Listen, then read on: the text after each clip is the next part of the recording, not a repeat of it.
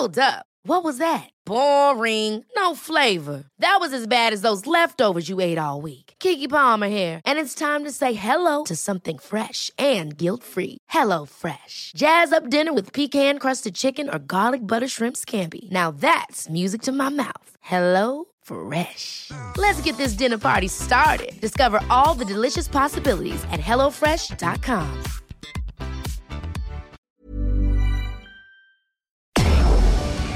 Tarde a tarde, lo que necesitas saber de forma ligera, con un tono accesible. Solórzano, el referente informativo.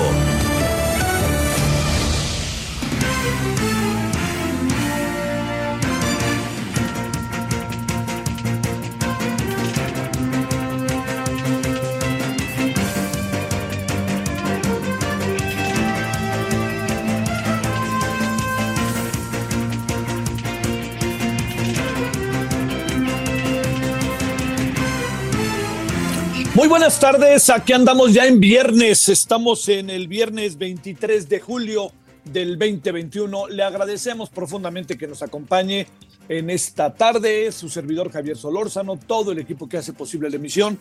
Y además este en un ya es viernes, eh, hoy ha estado el día eh, entre eh, brumoso, pero no, no hay todavía amenaza de lluvia, aunque no dudo con el gran tamaño de nuestra Ciudad de México que así sea. 98.5 de FM, Heraldo Radio, le agradecemos profundamente que nos acompañe, deseando en verdad que vaya teniendo un buen día y que le pinte bien el fin de semana. Bueno, noticias importantes para los que vivimos en la zona metropolitana.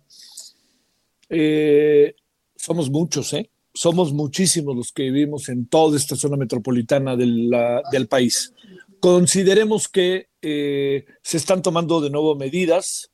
Eh, ya no quisiera yo pensar si son tardías o no, pero se están tomando medidas y punto respecto al coronavirus. Ah, se ha incrementado de manera eh, inquietante, peligrosa el número de contagios. Se veía venir y este, bueno, yo no sé si haya broncas en el gobierno, al interior del gobierno, por las decisiones que toman unos y por las decisiones que toman otros.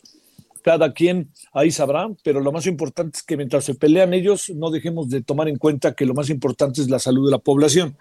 Entonces, eh, el lunes vamos a dejar el verde, que yo nunca entendí por qué estábamos en verde tanto tiempo en función de tantas cosas que estaban pasando, ¿no? Estaban así enfrente de nosotros, pues, ¿no? Y, nadie decía nada. Esa es una, ¿no? Y entonces, eh, pues de cualquier manera, vámonos directo ahí al color eh, amarillo y esto significa preventiva. Entonces, van, algunas cosas van a cambiar, algunas cosas van a cambiar. Eh, eh, hay, hay una preocupación que, que uno sabe que es, que es eh, real, ¿no? La preocupación de qué es lo que puede pasar con, con la economía, con muchas actividades, ¿no? Entonces, incluso se empiezan a unir muchas, este, se empiezan a unir voces. Por ejemplo, hoy en Milenio leí que un alto dirigente de este grupo está diciendo que hay que regresar a clase. Yo, presencial, yo diría, pues, pues, señor, tiene, tiene usted razón, pero hay que, hay que ver.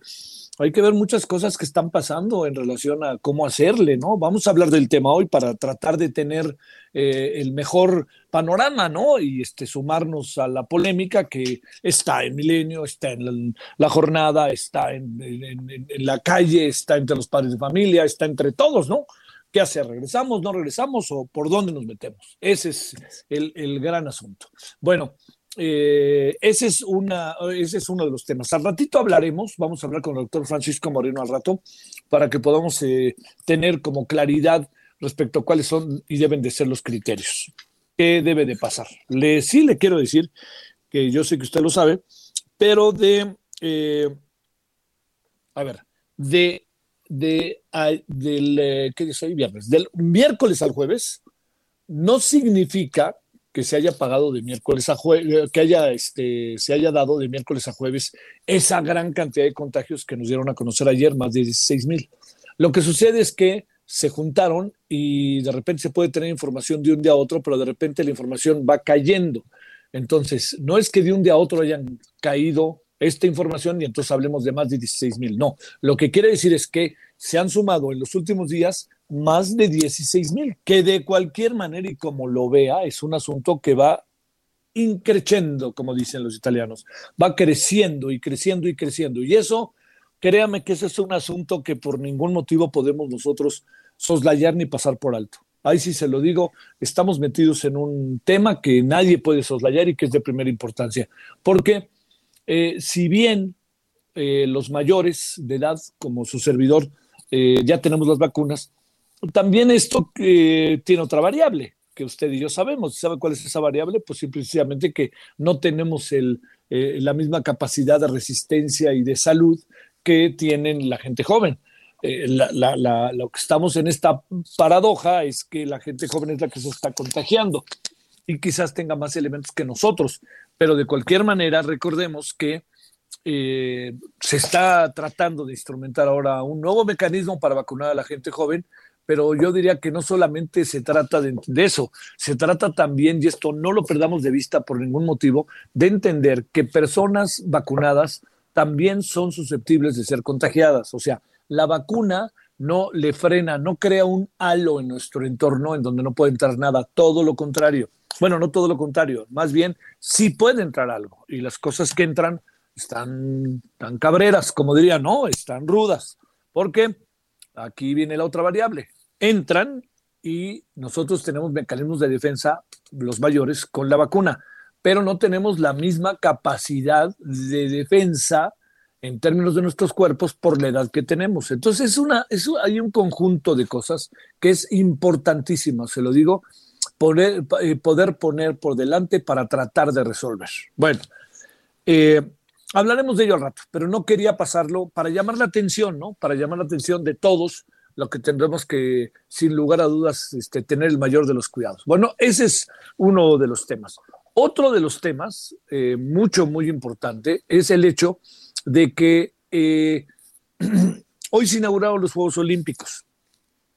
Eh, uno ha tenido esta oportunidad, le he dicho varias veces, eh, ojalá me haya visto en alguna ocasión, de participar de ellos en términos este, de cobertura periodística y de programas diarios, etcétera. Y me tocó en el año de, de bueno, desde 2000, desde 1992, que fue Barcelona, una Olimpiada bellísima, por cierto.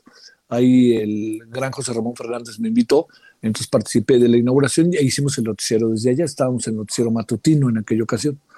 Eh, era todavía mi visión. ¿eh? Y luego tuvimos participar, estuve en Atlanta, estuvimos también en Sydney, que también fue, fue una preciosísima, eh, preciosísimos Juegos Olímpicos, este, olimpiado, como se diga, ¿no? antes de que vengan las multas. Y también estuvimos en, eh, en, el, eh, en el 2004, 2008, en el 2016 en Río y hemos podido participar en el, también en los del 98, aunque en el, en el perdón, en el, 2000, en el 1988, pero ahí desde la Ciudad de México con Francisco Javier González, que hicimos una pareja muy divertida, pienso yo. Bueno, todo ahí en Imevisión con José Ramón Fernández. Bueno, todo esto, me acuerdo mucho de José Ramón Fernández en estos días, porque realmente las transmisiones de los protagonistas desde los Juegos Olímpicos eran mucho, muy atractivas en muchos niveles, desde el estrictamente del análisis deportivo y la información hasta lo que era la comicidad con personajes tan entrañables como eh, Andrés Bustamante, como Víctor Trujillo, en un tiempo como Sencio Cruz, y con toda la otra parte que trataba, bueno, se llevaba efecto un trabajo muy padre en términos eh, intelectuales, culturales, artísticos, para ir de manera paralela, ¿no? Ayer, ayer en la noche vi por primera vez las transmisiones, básicamente de Televisa y TV Azteca, y pues este, sobre todo TV Azteca ha echado la casa por la ventana, ¿no? Pero con esas fórmulas que no sé si todavía esas fórmulas funcionan, el público dirá al final del viaje. Yo no sé qué tanto el público esté tan metido al principio de los Juegos Olímpicos, siempre tarda, tarda uno en irse metiendo. ¿Sabe cuándo empieza a cambiar un poco las cosas? Cuando caen las medallas. Este, si cae una medalla de México, es de Bernardo de la Garza, que él cree que en las próximas horas podría caer la primera medalla. Ojalá tengas razón, Bernardo. Pero, este, pero pues esperemos. Entonces, de eso vamos a hablar y vamos a hablar con alguien que ha visto durante más de 45 años este deporte y está al tanto y sabe exactamente de qué se trata. Lo ha vivido en carne propia, le ha ido bien, le ha ido mal, pero sobre todo lo ha sido fundamental en el proceso informativo y analítico. Siempre tiene la nota en primer grado y además es un muy buen amigo. Entonces vamos a ir a la pausa, bueno, más bien a la identificación y nos vamos a ir directamente con Fernando Schwartz, que como usted sabe es, eh, pues es, un referente, ahora sí que es un referente en lo que corresponde a los deportes, no solamente en el fútbol, sino lo que corresponde a los deportes. Entonces, bueno, gracias que nos acompaña. Son ahora las 17 con 10 ahora en la hora del centro y si le parece, vamos a empezar. Solórzano, el referente informativo. El empleado del mes es el licenciado Díaz. Ah, para los buenos días, pongo todo el café, galletas y cereales Kellogg's al 3x2. Sí, todo el café, galletas y cereales Kellogg's al 3x2. Tú pides y Julio Regalado manda. Solo en Soriana. A julio 27. Aplican restricciones. Esperamos sus comentarios y opiniones en Twitter. Arroba Javier Solórzano. Arroba Javier Solórzano.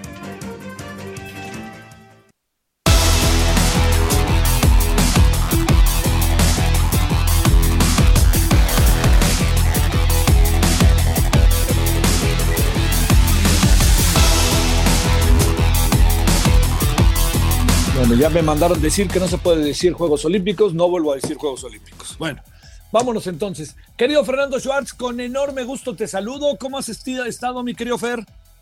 Qué gusto, Javier, un placer saludarte, pues inmerso en el mundo olímpico, pero a larga distancia, ya que a raíz de la pandemia, pues la empresa de Fox Sports determinó que no fuéramos a los Juegos, pero pues aquí desmadrugado, cubriéndolos a la distancia.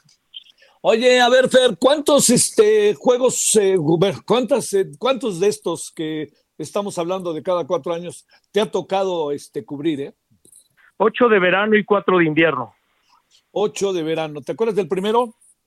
Moscú 1980, que fue inolvidable por aquel boicot soviético, por aquel boicot de los aliados de Estados Unidos a la Unión Soviética por la invasión a Afganistán que fueron unos juegos realmente impecables e impresionantes y muy diferentes a los que se realizan hoy en día.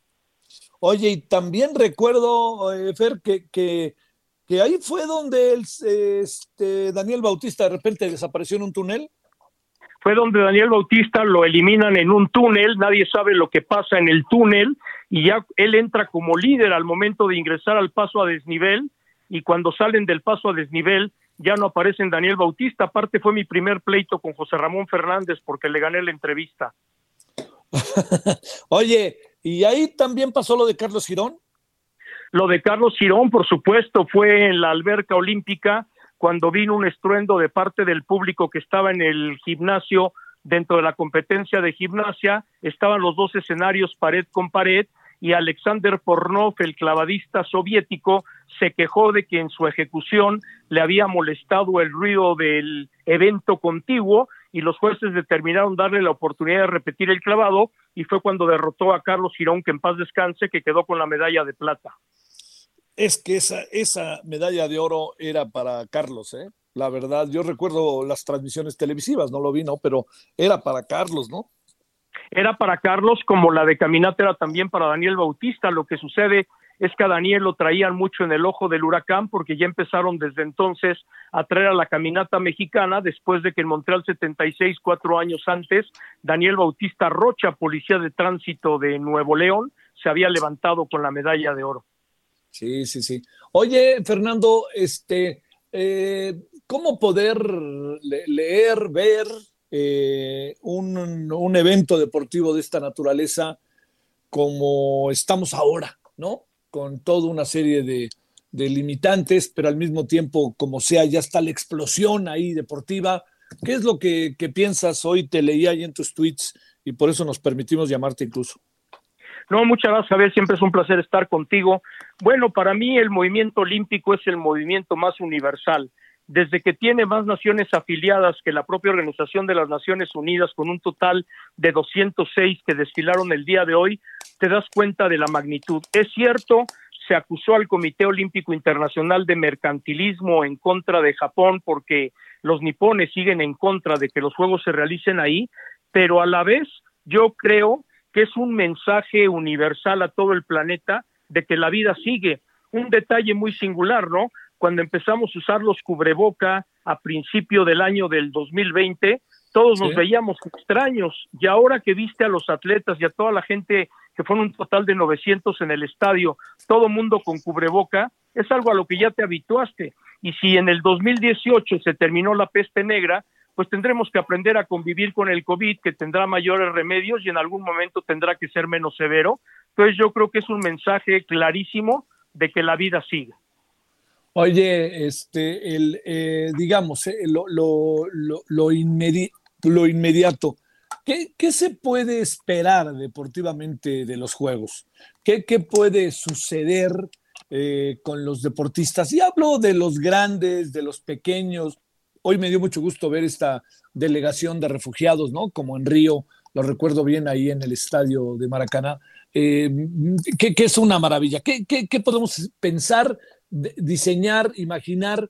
¿Podrá haber grandes hazañas o el tiempo ha limitado el desarrollo de los atletas? ¿Qué, supones que puede pasar? ¿Qué supongo que puede pasar? Que van a ser unos juegos de muchas sorpresas, porque no es lo mismo prepararte en un ciclo que viene siendo de Juegos Olímpicos cada cuatro años, donde, por ejemplo, el ciclo en nuestro país de México es de Juegos Centroamericanos, Juegos Panamericanos y llegas a los Olímpicos. La inercia que traía la delegación mexicana era fenomenal. Se ganan los centroamericanos, en los Panamericanos de Lima en Perú se queda tercero, arriba de potencias que anteriormente nos superaban, y ahora pues llegas tarde. Mira, el caso más eh, patente, María del Rosario Espinosa iba por unos cuartos olímpicos por medalla en forma consecutiva y queda fuera con el atraso que hubo porque ya no le alcanzó al ser un año ya mayor y ser una veterana. Paola Espinosa, por unos quintos Juegos Olímpicos, a final de cuentas ya no puede lugar en el control técnico el lugar que había conseguido en la Plaza Olímpica. Y si te das cuenta, pues han ido, ido cayendo como soldaditos, pues deportistas interesantes como Coco Gauff, la tenista de Estados Unidos, que da baja por COVID y llega Renata Zarazúa de México. Entonces yo creo que van a ser unos juegos con resultados totalmente sorprendentes, unos juegos que le quieren llamar la atención a la juventud. Hoy, por ejemplo, todo el desfile de los participantes fue con música de gamers, de los juegos electrónicos, y debutan cinco deportes en Juegos Olímpicos para llamar a los jóvenes. El básquetbol del 3x3, el surf, la escalada, el skateboard. O sea, todo esto se va modernizando conforme van avanzando los años y aparte habían dicho que se iba a evitar el gigantismo olímpico en algún momento, limitando a 10 mil. Aquí en Tokio, 11 mil doscientos y tantos participantes. Oye, eh, en, en, este sentido ya, ya empezamos medio a tener líos, ¿no? Con el tema de, del ciclismo, ¿no? ¿Qué pasó ahí, eh? Lo del ciclismo, pues el mal manejo de las federaciones mexicanas que no saben hacer bien las cosas. Ya hay un juicio incluso ante el TAS en Lausana, Suiza, en el caso de Jessica Salazar, pero aquí está la situación. Jessica presionó tanto después de que se bajó de la prueba de Omnium, que no es la de ella, siendo que está rankeada entre las mejores del mundo en velocidad, y pues yo no sé cómo le hizo el presidente de la Federación de Ciclismo, movió papeleos, cambió sobre la marcha, convenció, y ahora está convocando a Jessica Salazar que se hiciera hoy y mañana las pruebas PCR para que viaje el domingo a Tokio a la prueba de velocidad. Aquí la pregunta es, a Jessica le encanta ir a los Olímpicos, pero si va a los Olímpicos ya no procede la demanda ante el TAS. Hay mucho manoseo en las federaciones. La Federación Mexicana de Natación es un desastre con Todorov y uno no entiende cómo no lo han tumbado. Hay muchos presidentes ineptos en las federaciones y no es culpa del Comité Olímpico, porque el Comité Olímpico lo que hace, recibe los nominados de cada federación que dieron las marcas olímpicas para representar a su deporte. Entonces el lío está en las eternas federaciones que, como tú lo sabes, antes reportaban a la Confederación Deportiva Mexicana que todavía existe y ahora todo lo hacen a través de la CONADE. ¿Qué pasa con las instituciones, antes de que hablemos de los deportistas mexicanos, Fernando?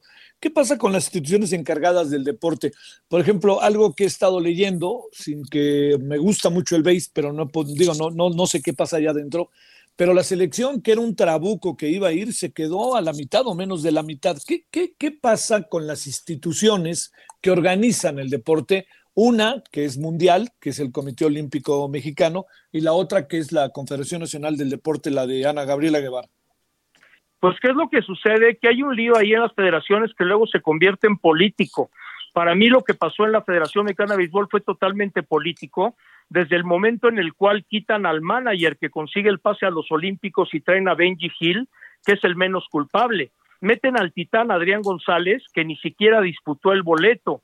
Claro, hay muchos deportes de conjunto principalmente donde disputan el boleto y terminan por no ir, como pasó también con la de fútbol, pero ahí por la entrada de los tres refuerzos mayores. O también pues tienes el caso del polémico de los clavados, ¿no? Que se consiguen las plazas olímpicas y después viene el cambio de nombres, porque esto es muy frecuente.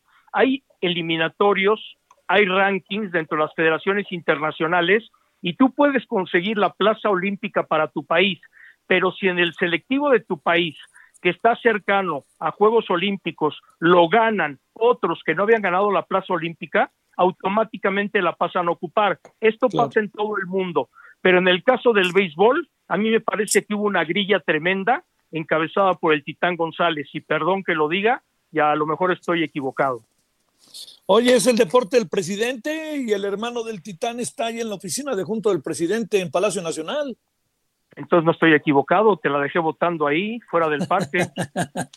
a ver, segundo asunto, eh, ¿Qué tendríamos antes de para cerrar luego con los atletas mexicanos y tú? A ver, vamos de una vez, sale. ¿Cuál es tu pronóstico de medallas? En Río de Janeiro se ganaron cinco. Creo que siendo optimistas aquí se pueden ganar más y te voy a decir por qué.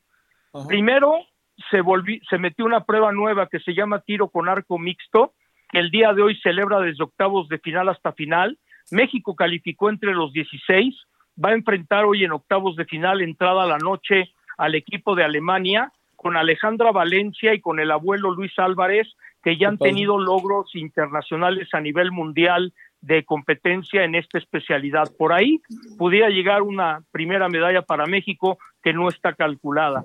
Y en clavados, al momento que tú ocupas todas las plazas olímpicas de clavados, vienen las competencias de trampolín y plataforma femenil y varonil sincronizados, y ahí, al competir ocho parejas directamente a la final, por ahí entran medallas también. Entonces, si vamos sumando entre clavados, tiro con arco, incluso el fútbol, por como se vio contra Francia, el softball, si el día de hoy en la madrugada logra vencer a Estados Unidos, el softball todavía medio pudiera estarse metiendo allá la pelea por el bronce. Básquetbol, este, perdón, béisbol ya no se lleva el trabuco, tienes toda la razón, pero por ahí también puede suceder algo y a esperar a final de cuentas los deportes donde las medallas son sorpresa. Kenia Lechuga hoy solamente fue derrotada por la campeona mundial y europea y está en cuartos de final. Si Kenia pasa semifinales ya se está metiendo a medallas, entonces creo que va a haber resultados muy satisfactorios para esta delegación. Esa Kenia me cae bien, querido Fernando, no, no la conozco, pero las cosas que dice, lo, cómo se maneja con mucha prudencia y discreción. A ver, este, para, para cerrar, Fernando, en breve, ¿qué, qué de, bueno, primero, ¿crees en lo del fútbol? Es que acuérdate que le ganamos a Alemania y nos volvimos locos, pero Alemania venía verdaderamente mal. Y tengo la impresión de que Francia no estaba tan bien, sin por ello demeritar lo que pasó en la cancha, que eso fue muy importante. Lo que pasó en la cancha muestra un equipo muy bien organizado y estructurado. ¿Piensas que México sí tiene arrestos para llegar más allá? Los tiene por una sencilla razón. Lo que echó a perder todo en el Mundial de Rusia fue que Osorio solamente se preparó para un juego, Jaime Lozano se preparó para seis. Y segundo factor, no viajaron las familias. Entonces los jugadores no tienen mayor preocupación que estar metidos en la cancha. Sí, bueno, va el último. ¿Qué deportes le sugerirías a nuestro público que amablemente nos escucha y ve? Bueno, en este caso nos escucha, que no perdiéramos de vista a lo largo de los próximos 15 días la gimnasia porque Simón Biles es todo un espectáculo y es llamada a ser la gran estrella de los juegos, el tenis porque si Novan Djokovic gana el oro, pues ya no tiene nada que envidiarle a Rafael Nadal y Roger Federer que están ausentes, Naomi Osaka, la que prendió hoy el pebetero olímpico y se retiró por depresión de Roland Garros, hoy mandó un mensaje muy poderoso encendiendo la llama y el tenis creo que va a estar espectacular y por supuesto la tradicional de siempre, el atletismo de pista y campo y en natación no hay un sucesor de Phelps, pero hay nadadores que pueden dar un gran papel y empezar con la nueva generación. Bueno, y de los mexicanos, ¿qué tres cosas verías? De los mexicanos, que hay un recambio generacional en la delegación, que va un equipo bastante maduro en clavados, que es una disciplina que siempre ha dado satisfacción a México, que en atletismo no veo medallas, pero puedo ver mejoramiento de lugares por la delegación que va y esperar alguna sorpresa por ahí en pesas, porque esta niña Ferrer tiene oportunidad. Taekwondo, cuidado, ¿eh, Javier? No triunfalismo, no nos fue muy bien en el sorteo. Saludos, Fer, y muchas gracias. Un fuerte abrazo, Javier. El referente informativo regresa luego de una pausa. Estamos de regreso con el referente informativo. Solórzano, el referente informativo. Ciudad de México y Estado de México retroceden al color naranja en semáforo epidemiológico.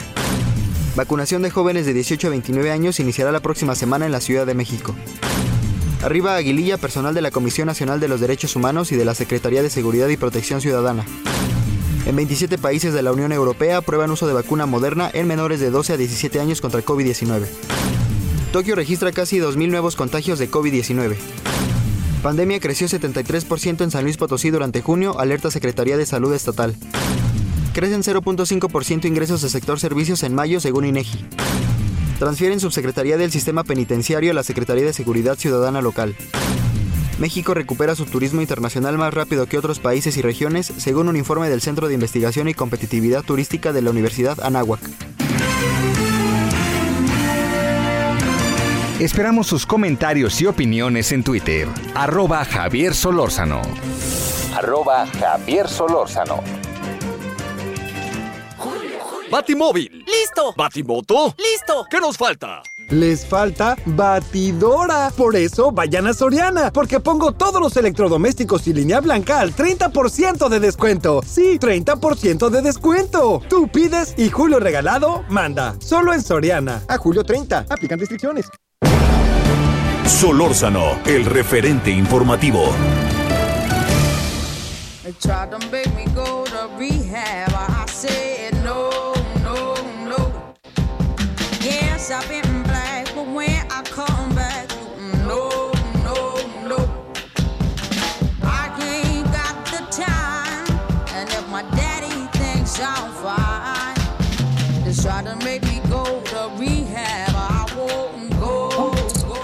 Personajazo, ¿no? La Amy Winhouse murió a causa de una, pues bueno, todo indica que de una intoxicación etílica.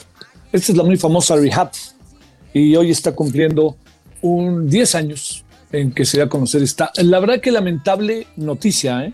Yo creo que era una cantante y un personaje emblemático, interesante, muy seguido por mujeres y por hombres y con una personalidad muy fuerte, contaba cosas, se defendía.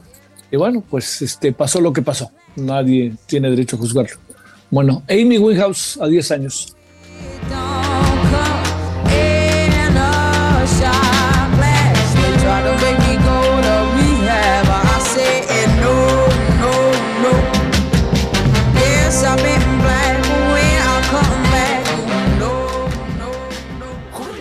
Intercambio me tocó el chino y no sé qué comprarle. Para el chino o el lacio, compra en Soriana, porque pongo los shampoos, acondicionadores y cremas para peinar Pantene, Head and Shoulders, Herbal Essence, Ego, Savile, Sedal, Dove, BioExpert 3M, Folicure y Pert al 3x2. Tú pides y Julio Regalado manda. Solo en Soriana. A julio 29. Aplican restricciones. Esperamos sus comentarios y opiniones en Twitter. Arroba Javier Solórzano. Arroba Javier Solórzano.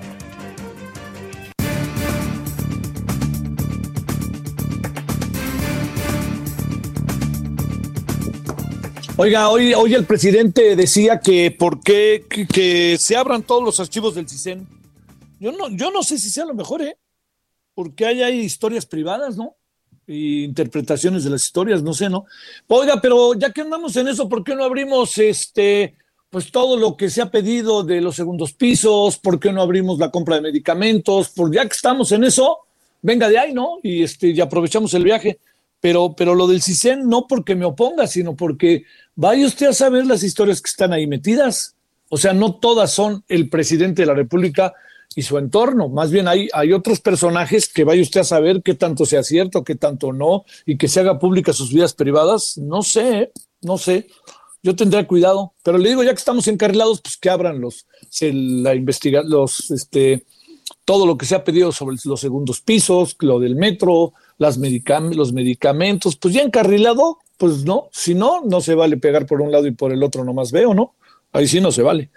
Bueno, son ahora las 17.34 en hora del centro. Como siempre, enorme gusto tener la oportunidad de conversar con el doctor Francisco Moreno, director de Medicina Interna y del programa COVID-19 en el Centro Médico ABC. ¿Cómo estás, doctor? Te saludo con mucho gusto. Buenas tardes.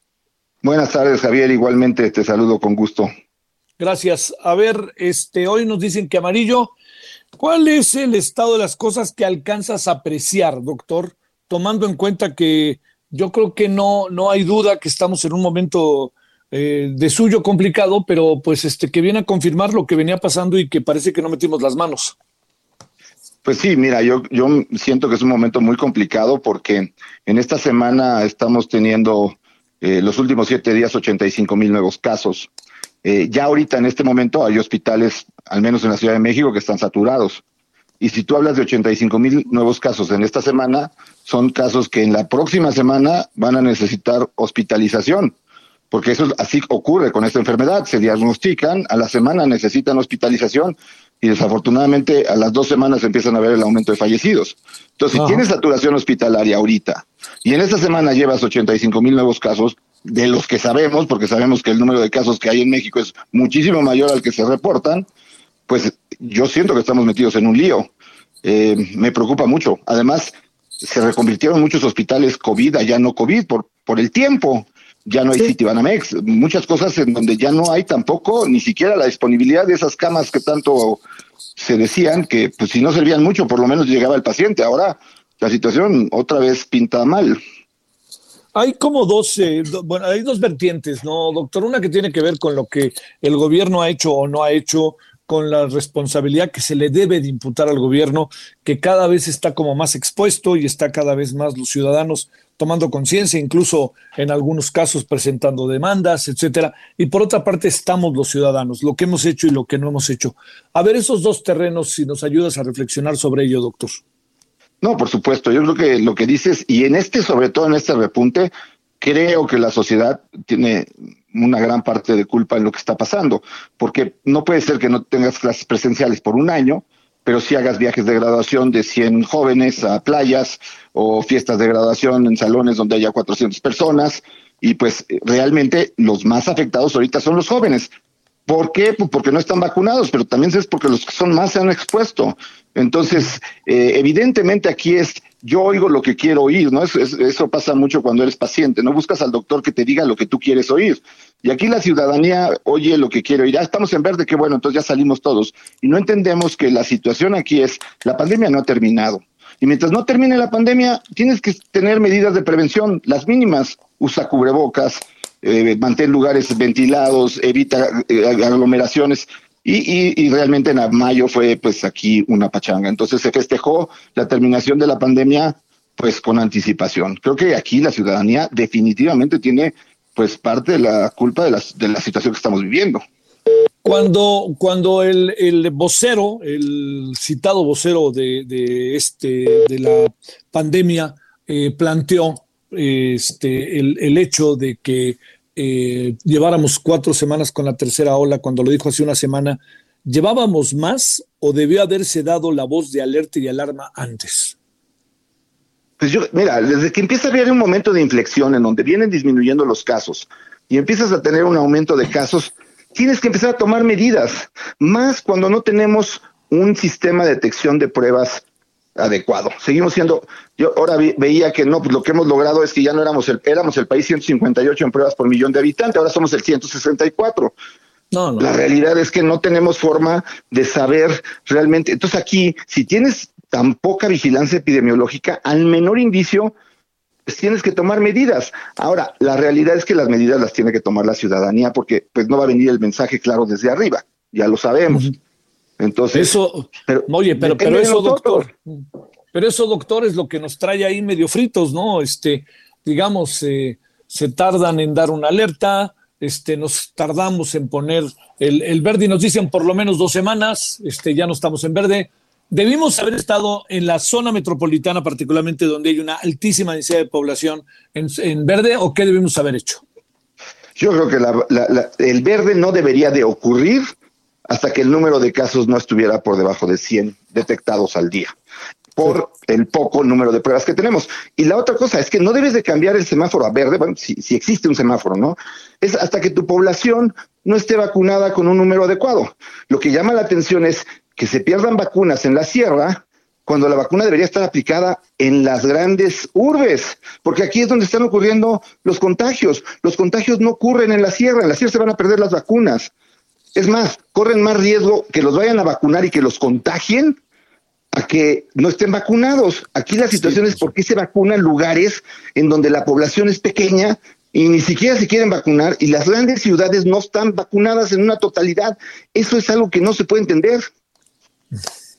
Oye, este, eh, bajo esa perspectiva, eh, el- el- el- presumes que lo que viene en esta tercera ola, ¿cuánto nos va a durar?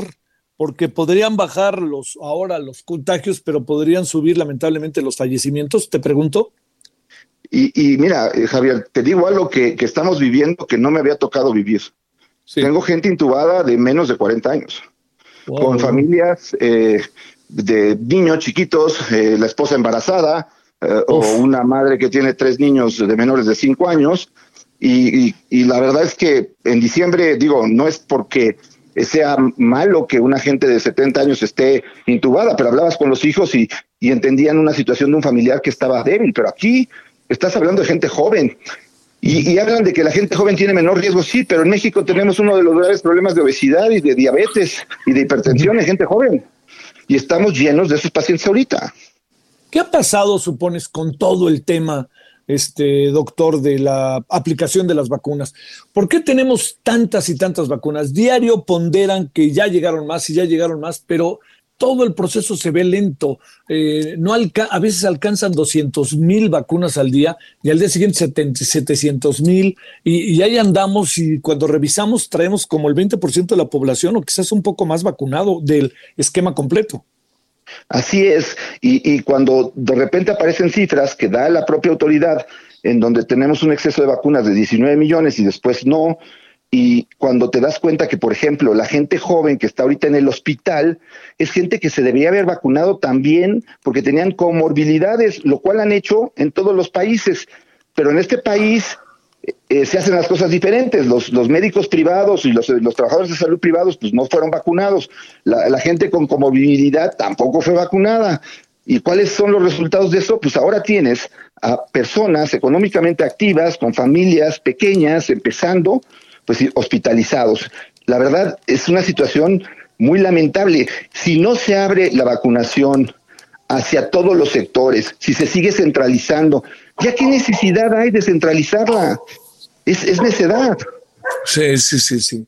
Oye, este, lo que, lo que viene eh, para el mundo entero está terrible, pero vamos a tener que entrar en esquemas. Eh, a ver, déjame decirte, ¿te parece bien que hicieran los juegos, los, lo, lo Tokio 2021 o no? Yo, yo creo que son momentos en donde deberías de parar un poco el camión de lo innecesario y enfocarte en lo necesario. Estamos en un momento muy complicado porque ya tenemos una variante que tiene lo más eh, malo de las variantes anteriores, la contagiosidad de la alfa, resistencia a las vacunas como la beta y la capacidad de infectar a, lo- a de reinfectar a los infectados que era la gamma. Y la delta tiene todo esto. Pero si sigue habiendo replicación viral, si sigue habiendo gente que contagia y que sigue contagiando a otros, pues la delta a lo mejor es un juego de niños contra la que viene. Entonces eso no lo entiende el mundo. Sí, sí, sí. Oye, y tendríamos que entrar en ese terreno como en Francia de que hay que tener una especie de certificado de que te vacunaron para que puedas entrar. Pues mira, mientras los que dicen que todo esto es una conspiración y los verdaderos conspiradores son los antivacunas, yo diría que sí. Yo diría que ese es un esquema en donde, pues, eh, entiendo que el señor Macron sacrificó su popularidad por la salud de su pueblo. A lo mejor va a ser reconocido después, pero para mí, él dio un, un mensaje que para mí es el mensaje Macron, que debería de seguir todo el mundo, pero eso quita popularidad. Y en estos tiempos, eso es un pecado. Oye, estamos también en otros líos que digo, no son exactamente de tu área, pero ya viste que hay denuncias por todos lados, ¿no? Contra el secretario de Salud, contra el secretario de Hacienda y contra el subsecretario López Gatel, ¿no? Pues mira, yo, creo que lo que tenemos que hacer, cada quien desde su trinchera, es cuidarnos nosotros, cuidar a los cercanos, porque, pues como dices tú, estamos en un momento de inflexión en donde la pandemia puede tener dos giros. Eh, se logra controlar, eh, la biología de la naturaleza tiene, se apiada de nosotros y aparece una variante que sea más contagiosa pero menos virulenta, puede pasar, o, aparece algo más y entonces ni las vacunas que ya se crearon ni a las que tanta gente rechaza van a estar pidiendo una vacuna porque pues ya no van a servir. Bueno, doctor, este, con mucha chamba, supongo, allá en el hospital, ¿verdad? Como, con eso y con este estrés, Javier, quiero, sí. o sea, no es menospreciar a los pacientes que teníamos antes, pero el hablarle a la esposa y que te diga, estoy embarazada, por favor, ayúdeme a que mi marido no se vaya, sí. de veras está complicado. Te lo juro que sientes un hoyo en el, en, en, el estómago. Cuando haces la videollamada y los que están sentados son la esposa y tres niños chiquitos esperando que les des informes de su papá, sí. y te rompe el alma. No, y que no puedes decir otra cosa que lo que es, ¿no? Y que no sabes si realmente vas a poder cumplir lo que ellos quieren.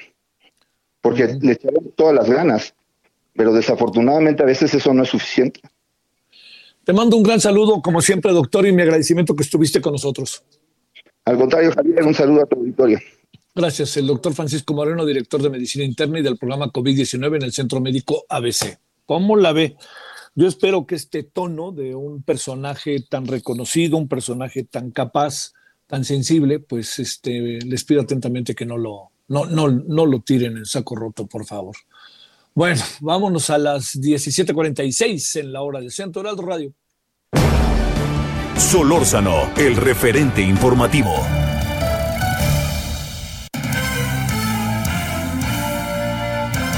Esperamos sus comentarios y opiniones en Twitter. Arroba Javier Solórzano. Arroba Javier Solórzano.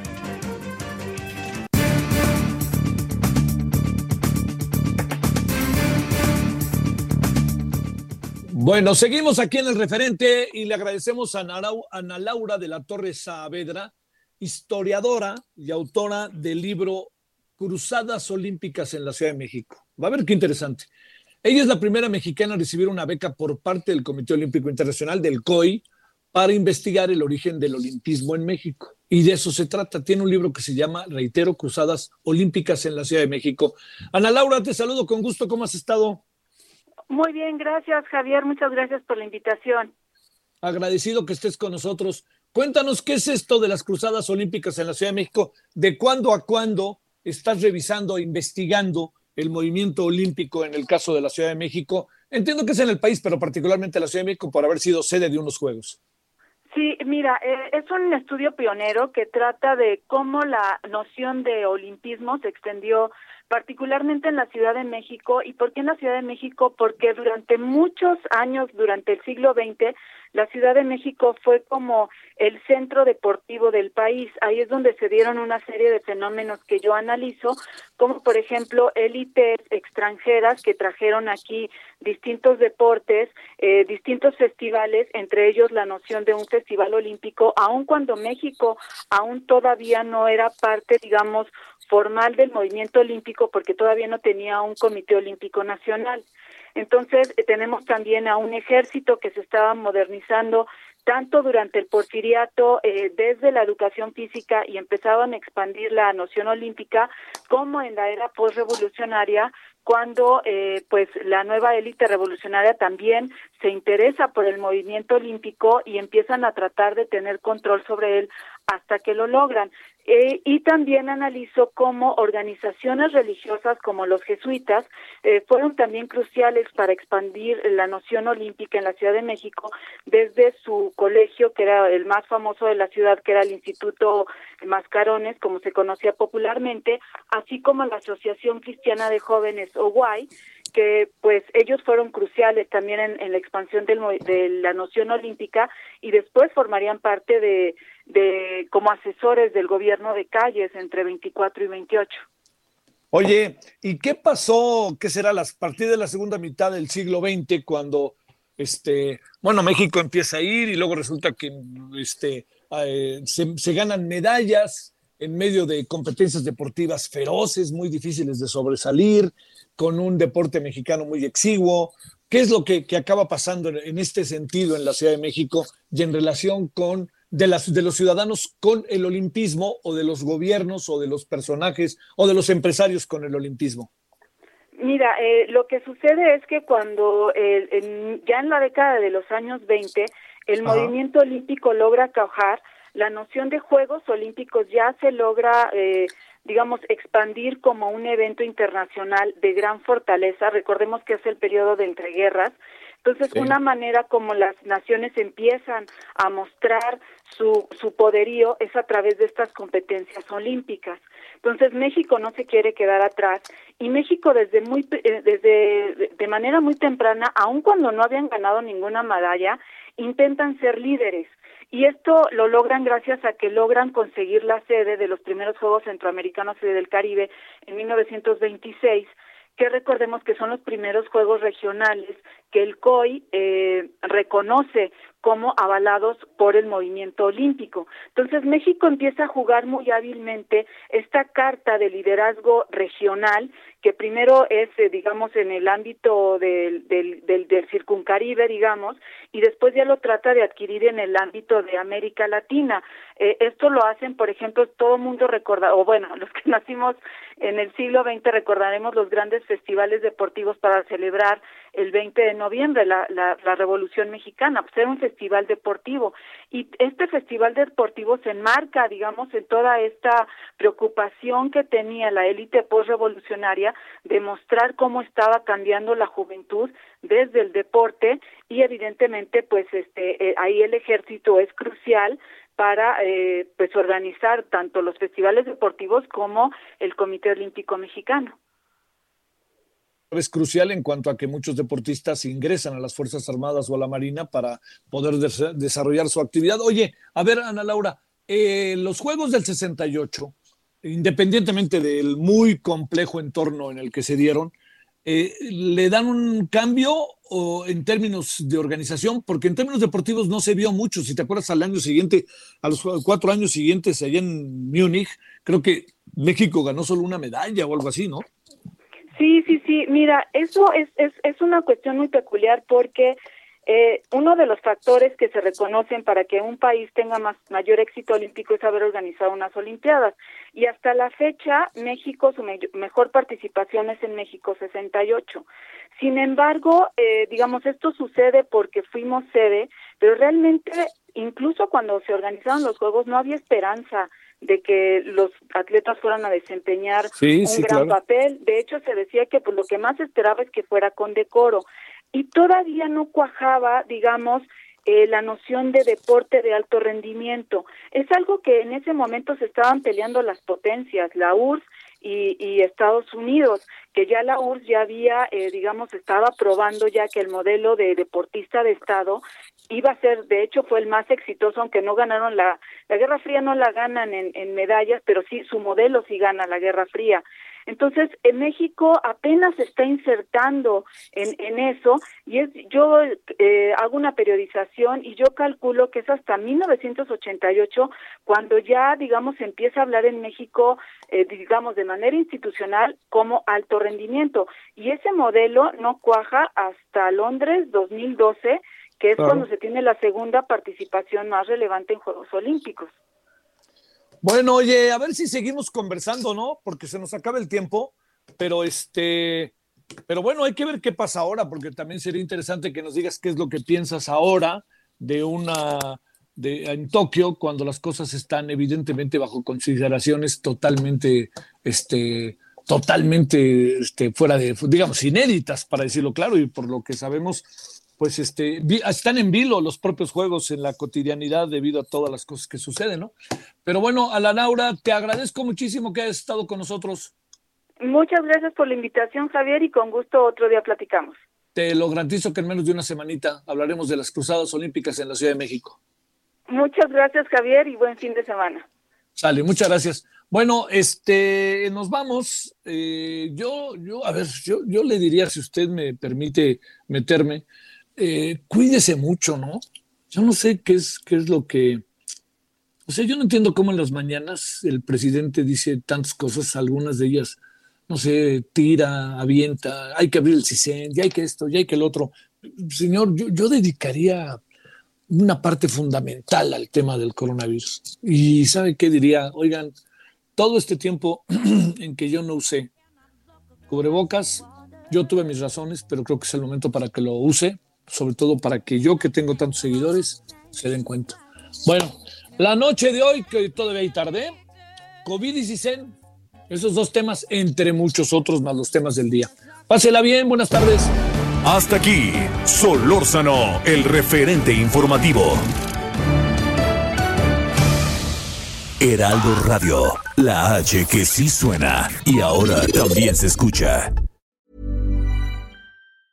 Ever catch yourself eating the same flavorless dinner three days in a row? Dreaming of something better? Well, HelloFresh is your guilt-free dream come true, baby. It's me, Kiki Palmer. Let's wake up those taste buds with hot, juicy pecan-crusted chicken or garlic butter shrimp scampi. Mm. Hello Fresh. Stop dreaming of all the delicious possibilities and dig in at HelloFresh.com. Let's get this dinner party started.